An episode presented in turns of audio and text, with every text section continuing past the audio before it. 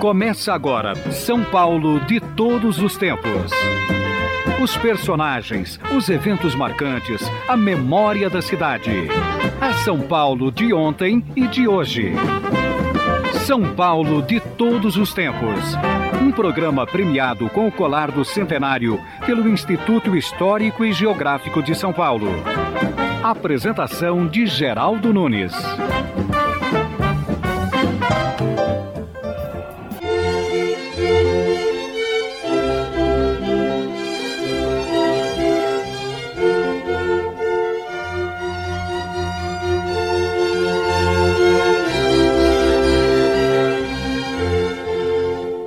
A eletricidade não foi inventada e nem descoberta porque sempre existiu. A eletricidade foi domesticada para ser útil à humanidade. Os antigos gregos já sabiam de sua existência a partir do atrito entre duas pedras, assim como os árabes e os chineses. Mas foi em 1600 que um médico da rainha Elizabeth I da Inglaterra, William Gilbert, pronunciou pela primeira vez a palavra eletricidade, ao descobrir que não só as pedras, mas outras substâncias poderiam ser carregadas eletricamente a partir do atrito. Em 1750, Benjamin Franklin descobriu como conservar a carga produzida pela eletricidade, e este foi o primeiro passo para a eletrificação, surgida depois, no século XIX. Em 1879, a eletricidade começou a ser usada nos Estados Unidos, na Europa e também no Brasil, porque Dom Pedro II, um incentivador das invenções, mandou iluminar uma estrada de ferro com lâmpadas elétricas. Em São Paulo, a primeira iluminação pública à base de eletricidade aconteceu, ainda que precariamente, em 1881 no antigo Largo dos Curros, atual Praça da República, antes mesmo que os bondes elétricos se instalarem no Rio de Janeiro em 1892. Em 1899, os canadenses da Light and Power se estabeleceram em nossa cidade, que passou a ter bondes elétricos em 1900. De lá para cá, a eletricidade se tornou cada vez mais útil e hoje ninguém vive sem ela. Os mais antigos ainda se lembram do jargão. Light, a serviço do progresso do Brasil. Lá no morro, quando a luz da Light pifa, a gente apela pra vela e alumeia também quando tem. Se não tem, não faz mar, a gente samba no escuro, é muito mais legal e ao natural lá no morro. Quanta luz da light pifa. O São Paulo de todos os tempos de hoje está muito feliz porque tem a honra de receber Eduardo Bernini, que é o presidente da AES Eletropaulo. A importância de Eletropaulo, eu não preciso nem explicar, é uma tradição que já vem de longe dos tempos da Light and Power. Se não fosse a antiga Light que fotografava suas obras em São Paulo, muito pouco da história paulista, e em especial da história da cidade de São Paulo, teria ficado. Qual a relação da Eletropaulo de hoje com a antiga Light and Power que operou aqui a partir do final do século XIX? Esse é o ponto de identidade interessante. Porque o, a, a Light, né, uh, o povo canadense, é, tem, tem, muitas histórias, há um grande folclore sobre uh, o que representou uh, a Light no Brasil do início do século XX até a sua até o momento que ela foi readquirida né, pelo, pelo governo brasileiro em 1977, é, concretizada em 78. E uh, essa história, na verdade, é uma, é, se confunde com a história é, política, social, econômica do Brasil é, de uma forma assim difícil de ser separada. Tanto naquilo que representou de bom, quanto naquilo que representou, vamos dizer assim, não necessariamente do melhor. Né? A Light é, foi formada, na verdade, por, ca por capitais canadenses e começou efetivamente com uma concessão de transporte urbano, é, assumindo a, o transporte bondes. Aliás, a palavra bonde é uma, tem, já tem uma, uma pequena história interessante. As pessoas têm no, no, no, cotidiano que a palavra bonde é uma palavra bonde, todo mundo sabe o que é bonde. Né? Mas vai a Portugal, por exemplo, falar é, eu, onde passa o bonde para o chiado. Ninguém vai saber o que, que diabo de bonde você está falando porque lá são os elétricos. E por que surgiu a palavra bonde? De onde surgiu essa palavra bonde? Porque a Light, para poder financiar a sua expansão, ela emitiu bonds, na verdade, títulos de dívida que ah, popularmente acabaram se transformando né, é, na designação do meio de transporte urbano, que eram os bondes. e que ela passou primeiro a fazer é, a exploração desse serviço com bondes puxados a, a burro e depois, justamente com a eletrificação, Aí a, é interessante, a eletrificação veio, na verdade, para suprir energia para o sistema de transporte urbano, e não o contrário. E ela a, veio construindo, na verdade, toda uma ramificação de serviços é, públicos é, começando pelo transporte, depois passando para a distribuição, produção e distribuição de energia elétrica, depois passou para, comunica, para comunicações. Hoje é o termo comunicações, mas na, na época era telefonia mesmo, operando a CTBC, a CTB, né? E também a distribuição de gás.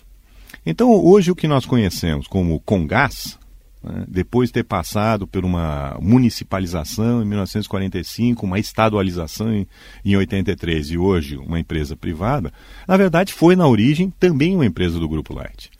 Na telefonia, e que já foi CTB, também era uma empresa do Grupo Light.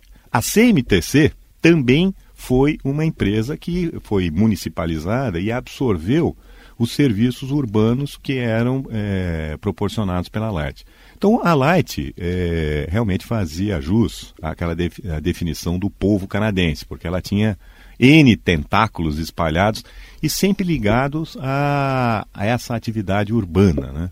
Até o prédio da Light chamava atenção, aquele prédio da Xavier de Toledo com o viaduto do chá. Uhum. Até aquele prédio chamava atenção. Você chegou a trabalhar naquele prédio? Não, eu, eu infelizmente não trabalhei naquele prédio, mas frequentei aquele prédio uh, até 1989, quando uh, houve a transferência do, de todas as instalações para, para a Grande Julieta, para aquele aquela, o prédio lá novo, né?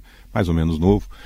E a, aquele prédio, para mim, ele tem um, um significado muito especial para a cidade de São Paulo. Porque ele, na verdade, é um dos símbolos urbanos do que representou a transformação de São Paulo numa pequena província, numa vila é, menor dentro da, da, do conjunto brasileiro do, do, final do século XIX, para uma, uma vila é, que se transformou numa cidade, de uma cidade numa metrópole, de uma metrópole numa megalópole. E a presença da Light sempre esteve muito associada a isso. E um outro, um outro ponto interessante é que não somente na, na prestação de serviços públicos urbanos, né, a, a Light também era dona da companhia City, que fez a reurbanização dos jardins né? E tem até um episódio curioso que está bem registrado num dos, dos livros que foram feitos aí sobre a cidade da Light, né? a, a transformação que a, a Light provocou no meio urbano, que foi a enchente de 1929. Porque essa enchente de 1929, na verdade, definiu uh, a área que seria possível de ser desapropriada dentro da concessão de operação do, do rio eh, Pinheiros e, consequentemente, a formação do reservatório Billings e, consequentemente, a produção de energia elétrica na usina de Henry Borden, usina de Cubatão, né? E essa enchente de 29 tem uma história, um folclore todo interessante, se ela foi provocada pela natureza ou se foi provocada pelo interesse da Light em definir uma área que fosse a mais uh, larga possível, a mais ampla possível, para exatamente permitir que ela depois viesse a fazer os empreendimentos imobiliários no que é hoje o Jardim Europa, o Jardim América, o Jardim Paulistano, que foram áreas que foram desapropriadas por conta dessa enchente de 1929. Essa enchente de 29 foi a maior de todos os tempos, dizem. Registradamente foi a maior uh, que ocupou toda aquela essa várzea do Tietê. Inclusive tem uma foto muito curiosa, né, de um barqueiro, né, uma pessoa num barquinho com uma vara fazendo a medição da, da, da, enchente naquilo que hoje é a esquina da Rua Augusta com a, a Rua Estados Unidos. E lá estava marcando 2,90 metros de água naquele ponto. Agora você imagina 2,90 metros e de água naquele ponto. Quer dizer, foi realmente uma, uma enchente é, decamilenar, como dizem os engenheiros aí. Boa noite, Lâmpida. Boa noite, mariposa. Permita-me oscular a sua face? Pois não. Mais rápido, hein? Porque daqui a pouco eles me apagam.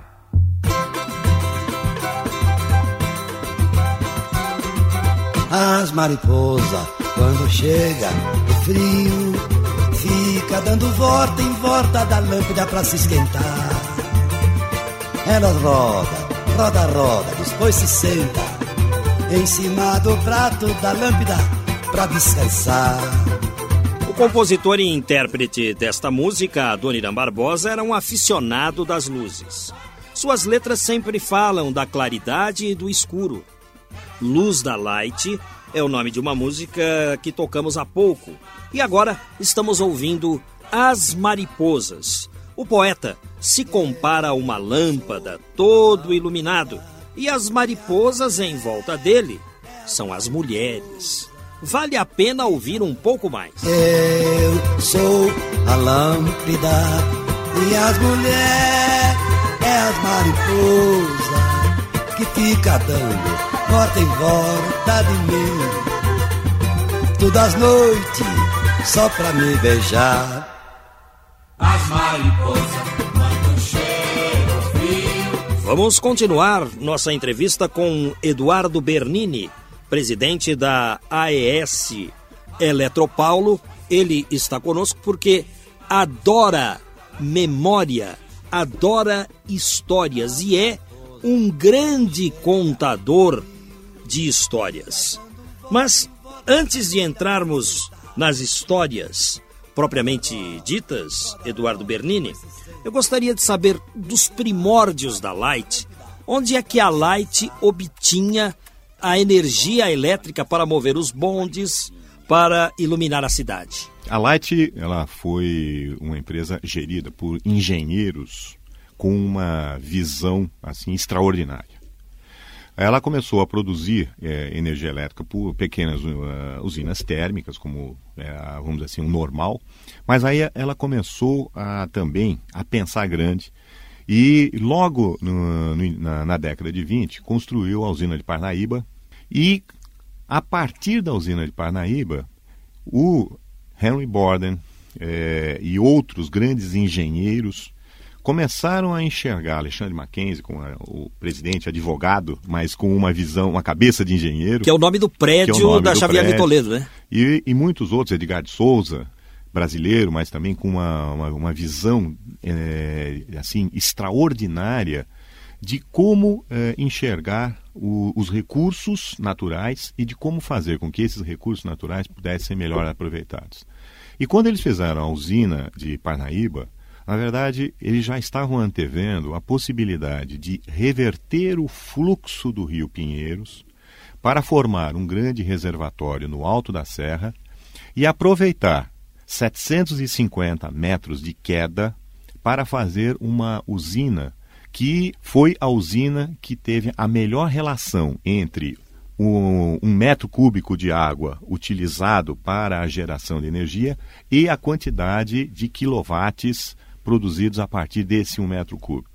Tanto que, o, se nós pegarmos todas as usinas da, do Tietê, de Parnaíba, depois Rasgão e dali para frente até lá na divisa com, com Paraná, com o Rio Paraná, há o que é chamado de produtibilidade, ou seja, essa relação entre metros cúbicos de água de vazão e energia produzida, Henry Borden tem a o dobro da produtibilidade que uh, toda a vazão do Tietê oferece. Então, eram pessoas visionárias, pessoas que viram a possibilidade de utilizar um recurso natural e otimizar, maximizar a sua utilização. Aí a antiga Light, A Light. reverteu o curso do Rio Pinheiros Isso. e transformou o Pinheiros no primeiro rio do mundo que corre para trás. E por causa do Pinheiros surgiu a represa Billings. E até hoje se gera energia elétrica por essa reversão. Mas, ao mesmo tempo, as pessoas hoje reclamam da poluição do Rio Pinheiros, eh, da necessidade de se preservar a represa Billings. Eu perguntaria a você, Eduardo Bernini, ainda é necessário se reverter o, o curso do Rio Pinheiros para se obter energia elétrica para a cidade? É, o- são, dois, são dois problemas que, que, na verdade, têm soluções distintas. Realmente, o problema da poluição é, comprometeu ah, não a, exatamente a reversão do rio, né, mas a carga de poluição que a reversão do rio acaba acarretando no reservatório Billings. E esse, o reservatório Billings, eh, até pela proximidade com a- um grande centro consumidor de água, e água é realmente o desafio do, do- do nosso século, ele tem uma função eh, hoje eh, múltipla. Ele não só serve para gerar energia elétrica como ele foi concebido originalmente, mas também para produção de água eh, para atendimento urbano.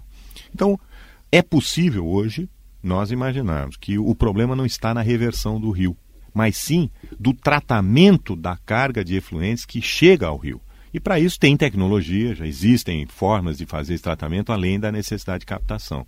Mas a energia é necessária ainda para a cidade? Com certeza ela é, é uma energia de é, alta importância para a cidade. Por quê? Porque é uma grande fonte geradora próxima a um grande centro urbano, portanto, com maior confiabilidade, com possibilidade de atender é, em qualquer circun- circunstância ah, áreas críticas. Inclusive, tem um plano de emergência que faz com que o metrô, hospitais sejam atendidos prioritariamente com energia que é gerada a partir de Henry Borden. Mas Henry Borden, desde 1992, ela vem eh, produzindo muito abaixo da sua capacidade por conta dessas limitações de, ambi- ambientais de fazer a reversão do, do Rio Pinheiros. Só para o ouvinte localizar, a usina de Henry Borden é a da Billings, no, no topo da serra, é aquela? Isso, lá na raiz da serra. Isso. Nós temos a- a- o reservatório Billings, no, no alto da serra, né?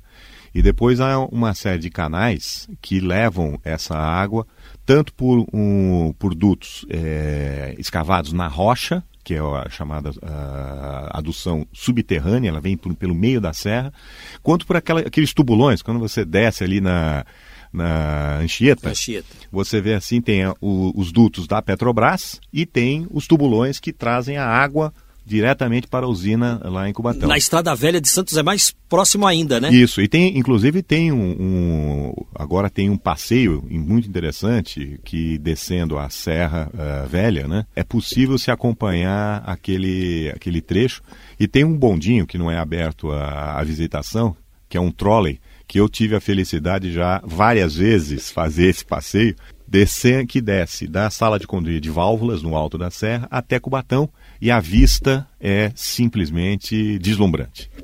Eduardo Bernini, a Eletropaulo tem uma participação muito importante na preservação da memória paulista, porque a Eletropaulo publicou livros com fotografias tiradas pela antiga Light das obras que a Light realizava.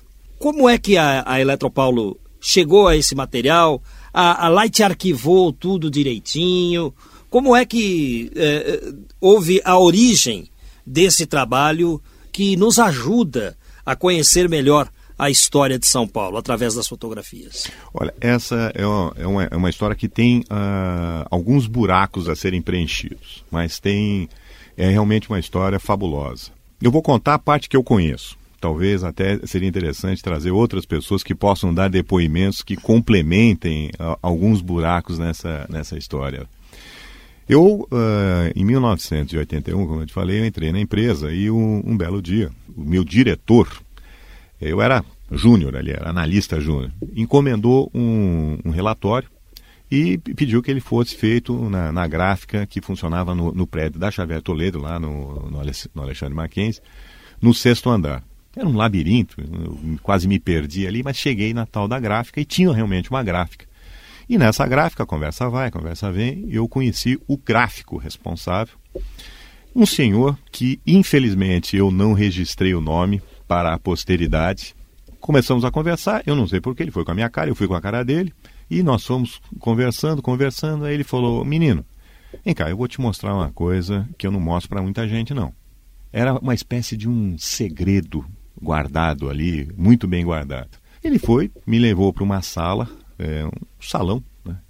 acendeu uma luz e eu vi assim prateleiras e prateleiras de é, negativos em vidro, exatamente de todo esse registro iconográfico da mudança da cidade de São Paulo provocada pelas obras da Light, que eram todas elas registradas, datadas, identificadas, para serem mandadas para a fiscalização dos acionistas para ver, olha, aonde está sendo aplicado o seu dinheiro. Isto é da sua conta, olha, onde estamos gastando o dinheiro. Quando eu vi aquilo, eu fiquei fascinado. Realmente eu fiquei absolutamente fascinado de saber que existia um tesouro como aquele guardado e guardado em até em muito boas condições para pelas vamos assim pelo tempo que ele ficou relegado vamos dizer assim a uma espécie de esquecimento mas tinha lá um guardião da memória esse guardião anônimo merecia talvez uma estátua pública. Tá? Eu não sei quem é, não, não lembro o nome. Pessoas que da, da época já, já andei perguntando, eu não sei quem é o nome, quem é essa pessoa, mas ele guardou como fiel depositário esta memória. Eu, quando voltei pro, depois para o escritório, comentei com, com o meu, com meu diretor, Peter Greiner, um, é um grande amigo, é um, um, uma pessoa maravilhosa, e eu comentei com ele. E eu falei, olha, isso aí é uma coisa impressionante. Eu acho que isso aí alguém precisava contar isso aí pro, pro professor Lucas Nogueira Garcês, que era o presidente da época. E eu, obviamente, era o, o panteão da glória, né? Nem chegava perto. E o Peter, eu sei que era foi aluno do, do, do, do Garcês, era um, uma, uma espécie assim de. Ele era um, uma pessoa muito próxima ao Garcês. Se ele falou ou não falou, eu também não tenho certeza. Mas o fato é que, logo em seguida, é, começou a haver um, um, uma, um trabalho de recuperação desses negativos, né? E, e, que acabaram gerando uh, livros, publicações e um acervo né? que foi organizado pelo Benedito Lima de Toledo, que você, você também já teve a oportunidade de entrevistá-lo aqui. E esse, esse trabalho, eu acho que foi um trabalho maravilhoso, porque recuperou realmente uma parte importante da transformação de São Paulo.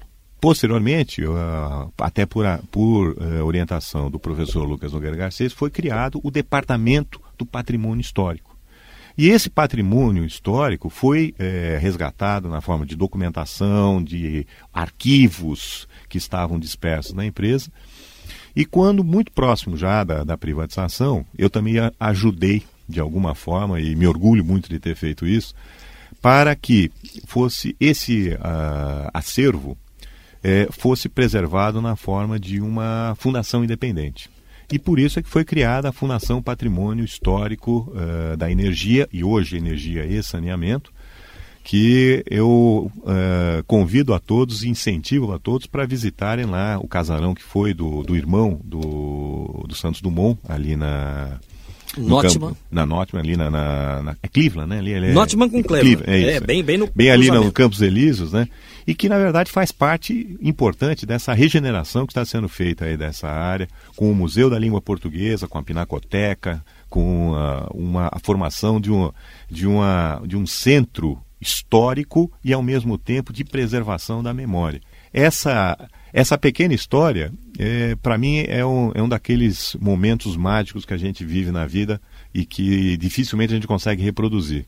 E existem uns livros da Eletropaulo. Eu tive a sorte de, de obter esses livros, não sei nem quem me deu da Eletropaulo, alguém das assessorias. Uhum. E, então eu tenho é, a coleção das fotografias da Eletropaulo. É possível se obter ainda esses livros? Uh, está à disposição na internet ou só no museu? Olha, o, os livros estão todos esgotados, infelizmente. É, quem tem, tem, e, e, quem, e quem tem, não doa, não empresta, é, e é tem, um, tem, um, tem um carinho especial por isso. Mas a, todo o acervo, né, hoje, ele está é, sobre a guarda da, da Fundação Patrimônio Histórico. Né? É, ele está sendo utilizado de várias formas e é um, portanto, é um, é um patrimônio à disposição da sociedade, seja para fazer visitas, acesso.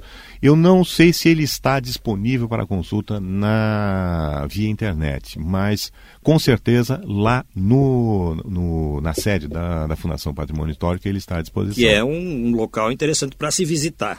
E você é, é, natural aqui da cidade de São Paulo? Eu sou de São Paulo. Nasci e... aqui na. Aliás, eu, eu, eu, costumo exagerar, como todo mundo, né? Eu costumo dizer que eu nasci no Bexiga. Mas na verdade eu nasci na maternidade de São Paulo. O que, se a gente exagerar um pouquinho, a gente pode até dizer que é o Bexiga. É o meu caso também. Eu também nasci na maternidade de São Paulo e, por extensão, sou da Bela Vista, assim como você.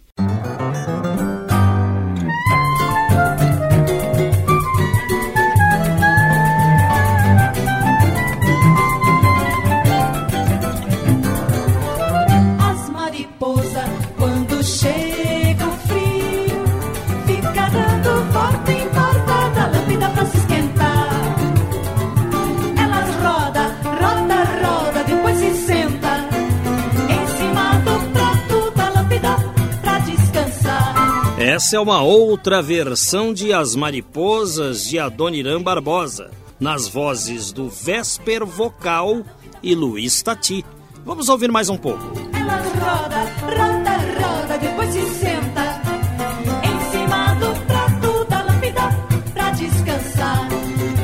Hoje o São Paulo de todos os tempos está contando um pouco da história da Eletropaulo. A Eletropaulo tão ligada a esta cidade.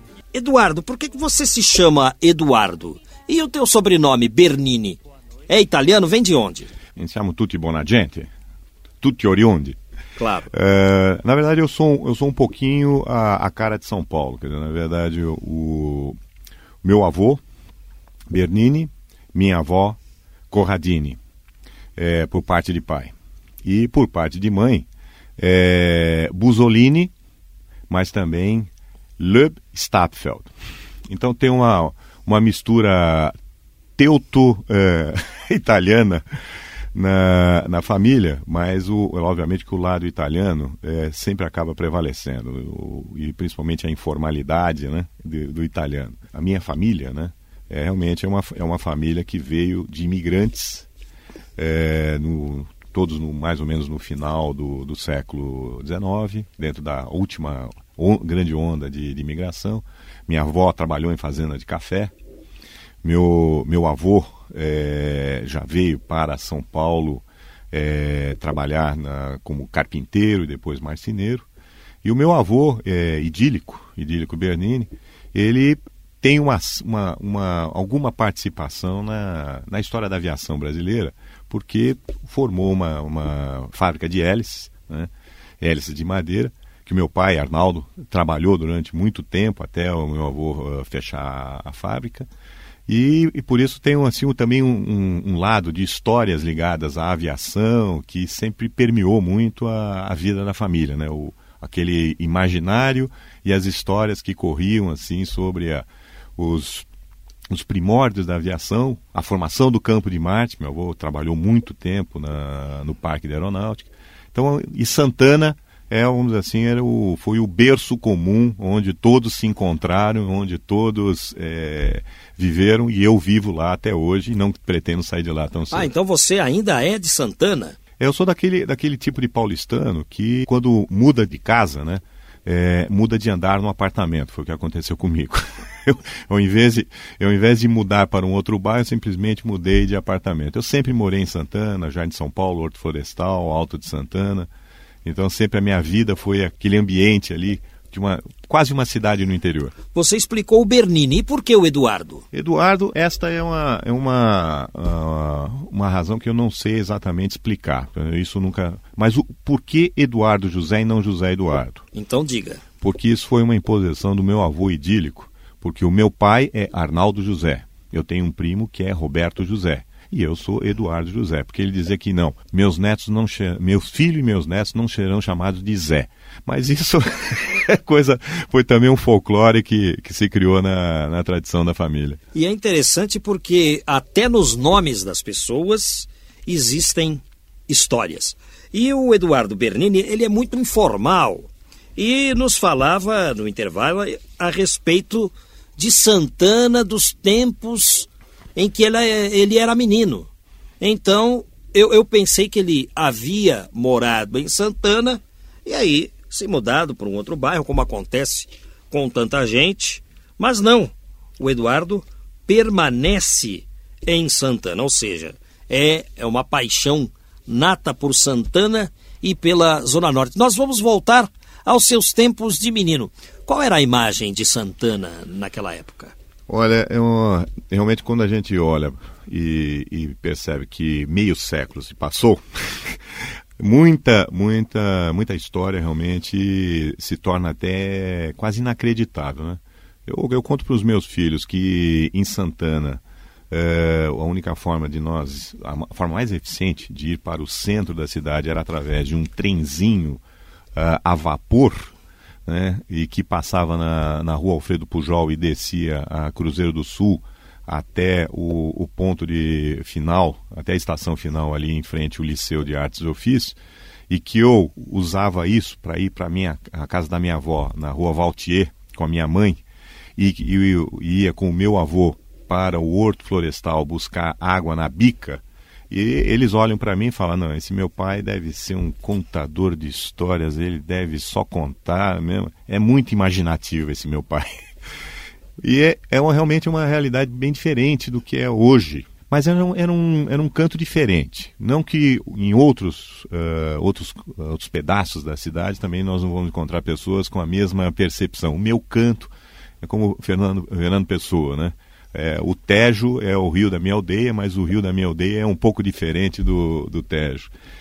Santana era uma, uma, um lugar muito tranquilo. É, eu passei a minha infância toda como uma infância de moleque na rua. Quer dizer, não tinha, não havia uh, horário. Era uma, jogar bolinha de gude, pegar é, pipa e principalmente pegar é, balão lá no Campo de Marte, onde era um, um grande brejo e a, a Brasleme, eu tenho lembranças da Brasleme de entrando no, no barro, um, aquele barro, aquela terra preta, né? Quase até o joelho. E uma, uma vida de vila, de vila mesmo. Uma, uma vida de, de molecagem na rua, de muita bolinha de gude. E, eu, e o peculiar era realmente o, o trenzinho. Acho que o trenzinho da Cantareira é, foi um, um grande diferenciador. Porque depois do trenzinho, veio o metrô. E o metrô, na verdade, trouxe para, para Santana a verticalização, o acesso a, mais fácil ao centro. E eu tenho também uma, uma lembrança muito viva, e aí, mais uma vez, voltando ao nosso tema, dos ônibus elétricos. Né? 107 é, Tucuruvi, o 103 é, Parque Peruche, o 104 Santa Terezinha, o 105 Mandaqui. E não só porque era o, o, através do ônibus elétrico que eu ia com o meu avô para o centro da cidade, uh, ele duas vezes por semana, quando, antes dele, dele morrer, ele ia para o centro da cidade e levava o, o neto mais velho. E a, a grande competição era chegar no, no Largo São Bento, e do Largo São Bento eu tinha que levar ele até as lojas americanas pelo cheiro da pipoca.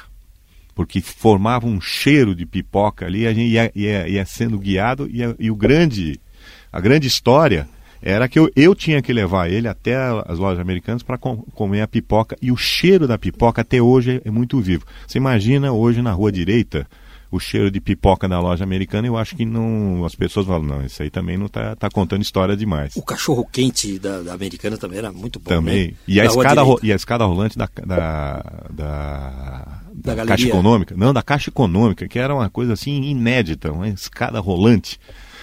Então tem há uma. Mesmo para eh, quem hoje vive em São Paulo, quer dizer, as memórias de quem tem 50 anos já são importantes de serem preservadas. E é Sem por isso que a, a memória oral, a- o relato da vida cotidiana, é, é, obviamente que é importante falar dos grandes personagens da história, mas recuperar, registrar como era a vida cotidiana na São Paulo dos anos 60 e até mesmo do início dos anos 70, já passou a ter um significado muito importante para que esta memória dessa cidade, com todas as suas características boas e não tão boas, tá, não se perca. E isso está na cabeça das pessoas. Eduardo Bernini, presidente da Eletropaulo, eu não posso deixar de fazer essa pergunta.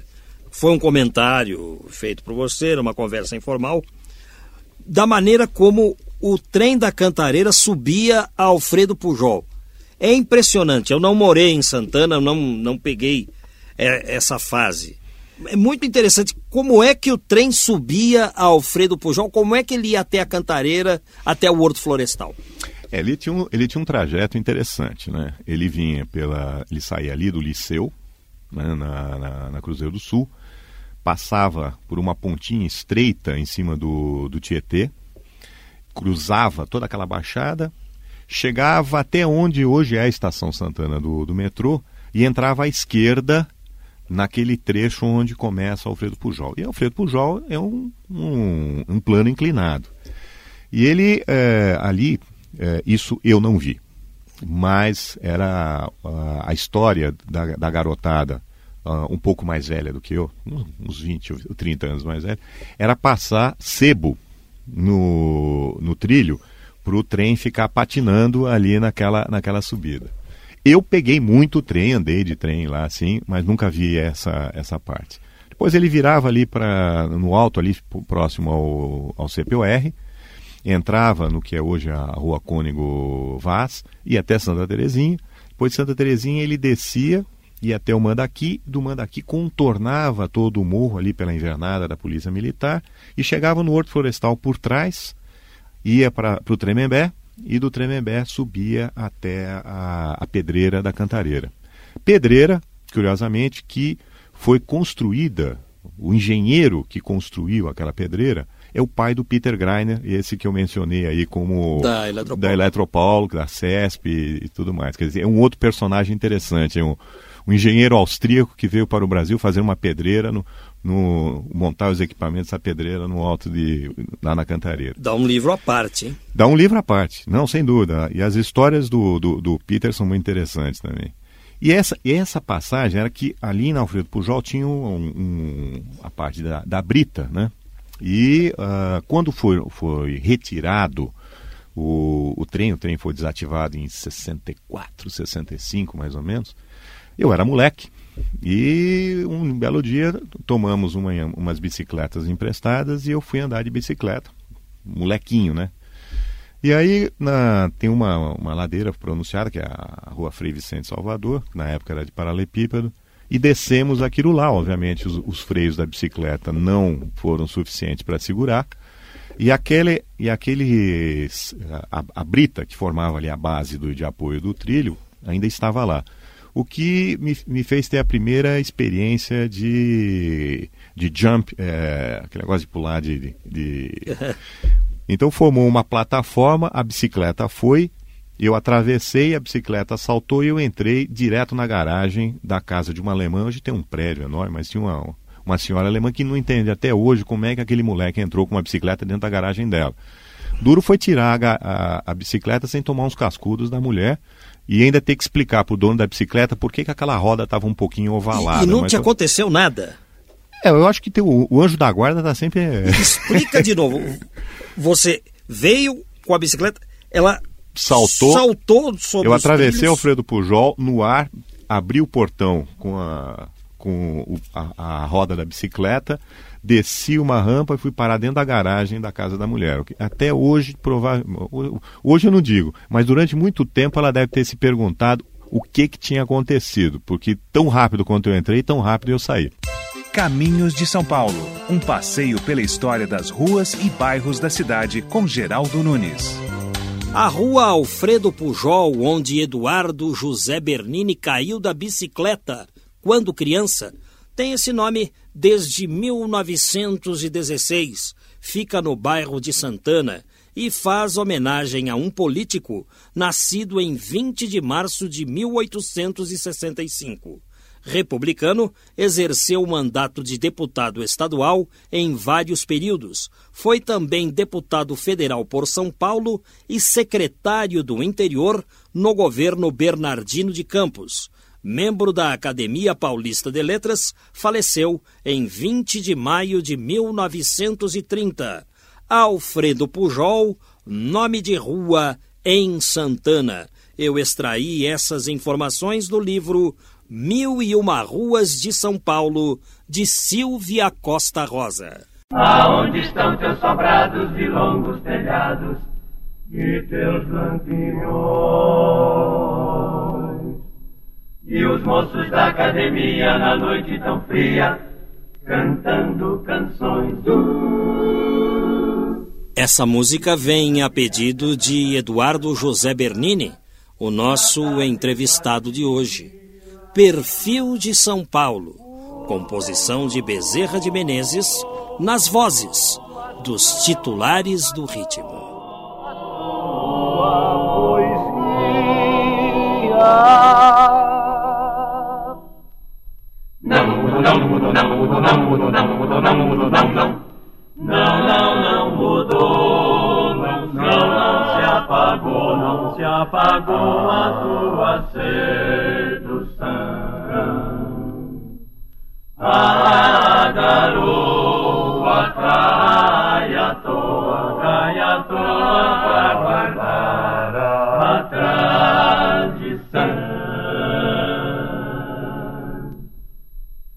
Paulo num só minuto é o Praxete viaduto. Barracas de flores, barracas de flores, a multidão.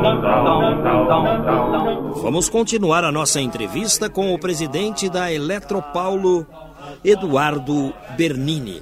Eu estou impressionado porque eu não tenho a impressão de estar conversando com um executivo, mas com um contador de histórias, como um, um amigo de muito tempo.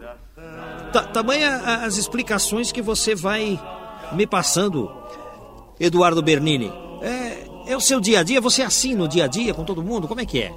Não me vejo como o executivo clássico. Né? Eu, eu, antes de mais nada, eu, eu procuro ser um, um soldado de uma causa. Eu acredito em algumas coisas e a gente vai trabalhando para que essas coisas aconteçam e, e eu acho que o, o papel do executivo é, é menos executar e mais fazer com que as pessoas se sintam engajadas e se sintam motivadas, se sintam realizadas em fazer alguma coisa que seja de comum interesse, que seja de em prol de alguma alguma coisa. Uma curiosidade, uma pergunta que não quer calar. A AES opera em 27 países e por que ela escolheu um brasileiro para presidir a Eletropaulo em São Paulo, no caso você, Eduardo Bernini? Olha, está aí uma pergunta interessante, porque nós tem, eu tenho colegas na, nas outras operações que são também é, venezuelanos, é, argentinos, chilenos, né? E tem é, é uma vasta comunidade, né? Eu não tenho como responder objetivamente essa, essa pergunta. Mas a, a, hoje a nossa equipe é essencialmente uma equipe de brasileiros, embora nós tenhamos argentinos, nós tenhamos americanos né, aqui trabalhando conosco, já tivemos de outras nacionalidades. Mas a, a, a, prestação de um serviço público né, exige mais do que simplesmente a, a expertise técnica ou a, a capacidade administrativa. E ela é importante também de conhecer a história, conhecer a cultura, de conhecer os hábitos, os costumes e entender que, na verdade, nós prestamos um serviço universal. um, um serviço que afeta a vida da, da população de baixa renda, da grande indústria, do grande comércio, de todas as áreas. E é preciso ter uma sensibilidade, precisa ter um, e é por isso que eu gosto de causos. Eu tenho um, programa que que é feito mensalmente com os funcionários que chama-se um Café da Manhã. Né? E, e, nesse café da manhã, o, ao contrário de ficar perguntando como é que foi o desempenho, como é que foi a performance de vocês e etc. Não, eu pergunto o seguinte: quem tem histórias para me contar? Quais são os causos que vocês têm para me contar? Porque através dos causos, do eletricista que enfrenta o assalto na, na madrugada, na, quando ele vai fazer uma religação de emergência, da, da equipe que de repente está fazendo um serviço e, e vem um enxame de abelha e é picado, da atendente que estava lá numa, numa loja e depois vem uma, uma, uma, senhora agradecer e levar um ramo de flores para ela pelo, pelo serviço prestado. Quer dizer, as histórias que eles vão me contando né, e que eu vou estimulando que elas sejam registradas, porque ela dá, primeiro, o clima organizacional, quer dizer, como é que a gente faz as pessoas se identificarem com aquilo que estão fazendo, e também para valorizar a memória e a história cotidiana. Então, é importante registrar uma grande operação de reestruturação financeira? É, claro, isso aí é, faz a empresa é, funcionar, se capitalizar, é, dar lucro, ter eficiência. Mas é também importante de valorizar aquelas pequenas histórias do cotidiano. Eduardo Bernini, obrigado por trazer suas histórias, histórias ligadas a essa cidade, histórias também da Eletropaulo, que é um pouco da história de São Paulo. Eu que agradeço e para mim foi um momento mágico também. Estamos encerrando mais uma edição do programa São Paulo de Todos os Tempos.